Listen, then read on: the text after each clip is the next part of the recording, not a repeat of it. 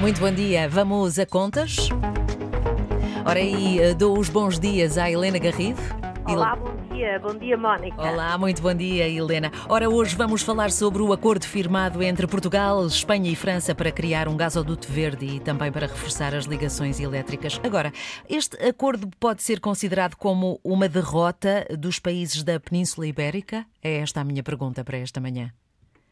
Bom, Mónica, eu diria que se não é, parece, porque é, sem dúvida, e aí não há dúvida nenhuma, uma vitória da França, que conseguiu uh, que uh, Portugal e Espanha desistissem da ligação do gasoduto entre a Catalunha e a zona do Midi e assumir apenas o compromisso de fazer uma ligação elétrica uh, entre o, no Golfo da Biscaia, ficando de avaliar as outras duas que já estavam que já estavam acordadas desde 2014. Uhum. A França, como sabemos, é a responsável por aquilo que António Costa disse ser uh, uh, uma ilha, a ilha, uh, e a Espanha também, e Madrid também, e Pedro Sanches, ser uma ilha energética na Europa. E é responsável porque foi sempre fazendo contravapor à ligação de gás, do gasoduto da Península Ibérica ao, ao gasoduto francês. Uh, para que se pudesse estar ligado a toda ao resto da Europa. E tem limitado também a interligação uh, elétrica. A razão é porque uh, os franceses têm muitas centrais nucleares e precisavam de escoar a eletricidade das suas centrais nucleares. E neste momento, Emmanuel Macron tem estado sob grande pressão, nomeadamente da Alemanha, para viabilizar a ligação ao gasoduto espanhol, o tal gasoduto ou tubo, como também podemos dizer, entre a Catalunha e o Midi, que, eh, e eh, de repente parece que tudo eh, se vai resolver. O que é que, que, é que foi o acordo? Em vez de construir o que falta uh, nesse gasoduto, no traçado previsto e que, por exemplo, quem quiser pode ir ver em jornais como, como o El Mundo, estão há um mapa a mostrar como o, o, o gasoduto já tem parte construído na zona de Barcelona,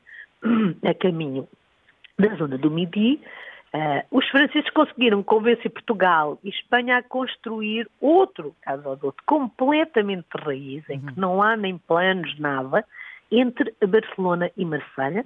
Uh, vai chamar-se um, vai se chamar Barmar, uh, como o outro se chamava uh, Midcat. Midcat, exatamente. E, e, e com, o, so, com o, selo, o selo de gasoduto, de gasoduto verde para transportar hidrogênio, mas podendo transportar gás no máximo de 15%. Uhum. É tudo de raiz, nem financiamento sabe onde se existe ou não, e, e, e porque é que eu digo que eh, é uma grande vitória da França. Uh, por exemplo, o jornal francês de economia, o Les Echos, diz esta ligação acordada enterra definitivamente o projeto polémico da polémica em França da Catalunha para o Midi, que tem suscitado tensões entre Paris e Madrid e que igualmente que era desejado pela Alemanha para melhorar o seu aprovisionamento de gás. Ou seja, podemos dizer que Madrid e Lisboa uh, salvaram Paris das pressões alemãs, sendo agora preciso perceber uh, se Berlim, que não se associou ao projeto, fica satisfeita com esta, com esta proposta. O jornal Eco, citando uma fonte diplomática europeia, dizia que a Alemanha, se quiser, pode associar-se ao projeto. O certo, o certo Mónica, é que se vai lançar um projeto de raiz sem financiamento garantido. Uh, tudo levará muito mais tempo quando já existe um gasoduto que apenas precisava de ser prolongado. Os franceses usam argumentos ambientais, mas uh, para impedir a ligação, mas obviamente que são argumentos financeiros e obviamente de grande egoísmo dos franceses.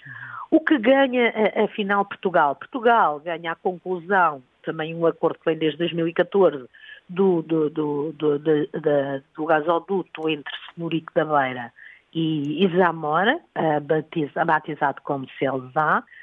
Sou muito bom ver batizar coisas, mas fazer, concretizar, acelerar, não me parece. Uhum. No caso da eletricidade, está prevista uma ligação entre Espanha e França através do Golfo da, da Biscaia, mas não está uh, prevista mais nenhuma ligação. O ex-ministro do Ambiente, aliás, Jorge Moreira da Silva, recorda que no acordo que foi assinado, e claro, estava lá tudo, mas estavam mais coisas, em 2014 estavam previstas mais duas ligações elétricas através, através dos, uh, dos Pirineus. Isto é um grande retrocesso, retrocesso uhum. desculpem, em relação ao, ao acordo de 2014, uh, como se pode ler, é, é factual, uh, que já existia em 2014, e uh, Portugal é uma, até na prática beneficia muito pouco deste acordo.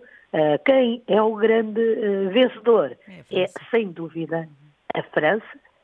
falta perceber, Mónica, porque é que Portugal e Espanha salvaram a França das pressões uhum. da Alemanha, uh, sendo certo que aquilo que acordaram é basicamente difícil de perceber se alguma vez vai ser concretizado. Muito bem. Helena Garrinho. Bom fim de semana. Bom fim de semana, Helena Garrido. Vamos seguir o conselho e tentar perceber por onde passa este corredor de energia verde. Segundo a Helena Garrido, está no El Mundo. Antena 1. Liga Portugal.